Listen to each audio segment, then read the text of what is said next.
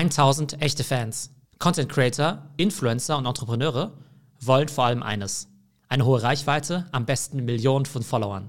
Aber viel entscheidender als die Anzahl der Follower ist die Qualität der Beziehung, die Enge der Beziehung zwischen Follower und Creator. Sind es passive Follower, treue Fans oder sogar Superfans? Kevin Kelly von Wired, der hatte schon im Jahr 2008 die Idee von 1000 True Fans, also 1000 echte Fans. Und die Idee dahinter war eben, dass jeder Creator eben wirklich nur 1000 Fans auf der Welt braucht, die ihn eben im Schnitt mit 100 Dollar im Jahr unterstützen würden, entweder durch den Kauf von Produkten oder durch Spenden. Und dann hätte man ja eben schon 100.000 Dollar verdient. Und der Artikel ist eben von 2008, damals gab es ja noch kein Social Media. Und die Idee dahinter war eher, dass du eben, ja, eben ein Künstler zum Beispiel bist oder ein Maler und dann vielleicht irgendwelche, ja, natürlich äh, CDs verkaufst, Konzerttickets, T-Shirts und so weiter und so fort. Und du dann einfach eben Fans hast, die im Schnitt was für 100 Dollar von dir kaufen. Aber da gibt es natürlich auch so Superfans, die eben alles kaufen, was du irgendwie rausbringst. Ne?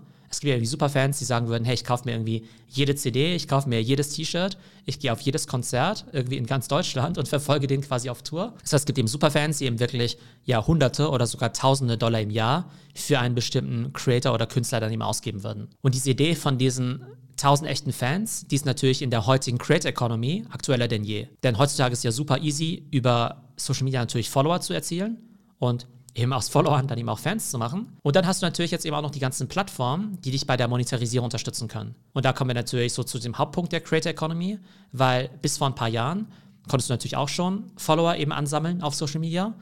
Du konntest aber nur sehr indirekt Geld verdienen, indem du zum Beispiel ja, Kooperationen machst, irgendwie Sponsored Posts und dann eben Geld von Unternehmen bekommst für Influencer-Marketing. Du konntest aber eben nicht so gut direkt an deine Fans verkaufen, weil es eben damals die Plattform dazu noch nicht gab. Aber jetzt hast du eben eine ganze Menge an Plattformen, über die ich auch schon oft gesprochen habe. Das heißt, du hast irgendwie für physische Güter sowas wie Shopify, du kannst Online-Kurse launchen auf Teachable, du kannst äh, sowas wie ein Patreon einrichten, sodass Leute dir jeden Monat 10 Dollar einfach geben können, ohne große Gegenleistung, einfach um dich mehr oder weniger zu unterstützen. Oder du kannst dann eben auch einen bezahlten Podcast oder einen bezahlten Newsletter anbieten, zum Beispiel über Substack. Das heißt, es ist halt heutzutage einfacher denn je, sowohl Follower zu gewinnen, als diese auch zu monetarisieren. Und das Spannende halt bei diesen 1000 echten Fans ist halt, dass ja auf der Welt zumindest ja theoretisch 8 Milliarden Leute gibt, die du erreichen könntest. Und egal für welche Nische du dich jetzt interessierst, ob du dich jetzt irgendwie für Tesla interessierst, für VW, für Kryptowährung, für Bitcoin, Ethereum, für FC Bayern, VfL Wolfsburg, Dirk Nowitzki Fanclub oder sonst was. Es gibt da draußen eben Milliarden von Menschen und du musst halt nur 1000 Leute finden, die sich halt irgendwie so stark für das interessieren, worüber du sprichst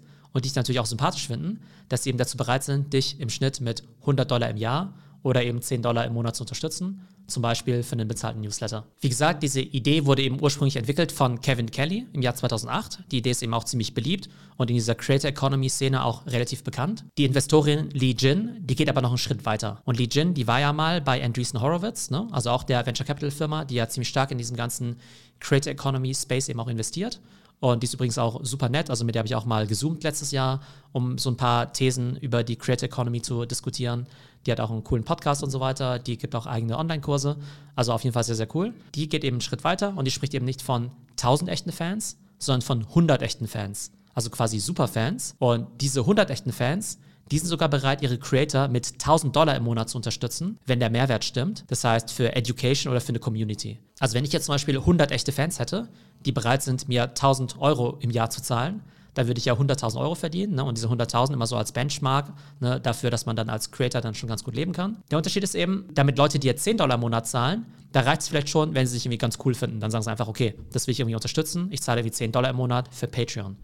Oder sie sagen eben, okay, ich bestelle jetzt diesen kostenpflichtigen Newsletter oder Podcast, aber der Support steht eben im Vordergrund. Ich glaube, sobald du mal jemanden 1000 Dollar im Jahr oder 100 Dollar im Monat für irgendwas zahlst, dann geht es quasi schon über den reinen Support hinaus da willst du natürlich auch relativ konkrete Sachen zurückhaben. Das könnte dann eben sein, Teil von einer coolen Community zu sein, wo du sagst, hey, wenn ich Teil von dieser Community bin, da habe ich gewisse Vorteile, da kann ich irgendwie total viel lernen. Das kann eben auch so eine gewisse Nähe irgendwie zum Creator sein, dass es irgendwie exklusive Livestreams oder sowas gibt. Das könnte natürlich auch eine gewisse Art von Information sein, die dir erstmal total viel Geld bringt. Zum Beispiel, was nicht, ein äh, Bitcoin-Investment-Newsletter oder so, wo eben ganz wichtige Tipps eben drinstehen, wie man am effizientesten Bitcoin meint oder dann eben auch tradet. Oder es könnte im Bereich Education sein, wo du halt sagst, hey, ähm, es gibt vielleicht eine gewisse Content-Subscription, wo du total viel lernen kannst, eben nicht nur für Entertainment. Und für die zahlst du irgendwie 100 Dollar im Monat. Oder du zahlst vielleicht nicht monatlich, sondern kaufst vielleicht irgendwelche Online-Kurse für irgendwie 1000 Dollar einmalig oder sowas. Und ich kann das Ganze auf jeden Fall total gut nachvollziehen. Nicht nur, weil ich selbst Creator bin,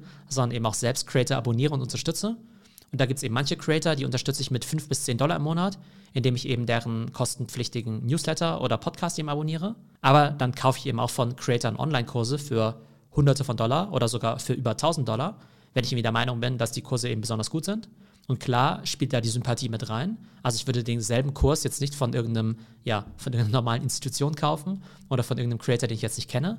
Das heißt, wenn ich irgendwie 1000 Dollar für so einen Kurs zahle, der spielt natürlich schon mit rein, dass ich natürlich den Creator gut finde. Aber ich möchte dann natürlich auch was Relevantes lernen. Zum Beispiel ein Kurs, den ich sehr spannend finde, ist der Part-Time-YouTuber-Kurs von Ali Abdal.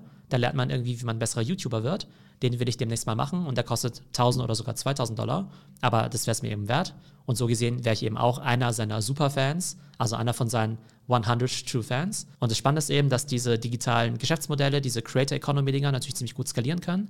Das heißt, der Ali Abdal, wenn er jetzt einen Kurs für 1000 Dollar verkauft, der hat vermutlich eben nicht nur 100 Kunden, die das kaufen, sondern vielleicht 1000 Kunden, die das kaufen. Und dann haben wir 1000 mal 1000, eine Million Dollar. Oder erfolgreiche bezahlte Newsletter, die eben ja, 10 Dollar im Monat kosten oder 100 Dollar im Jahr. Die haben dann zum Teil eben nicht nur 1000 Abonnenten, sondern vielleicht sogar 10.000 Abonnenten.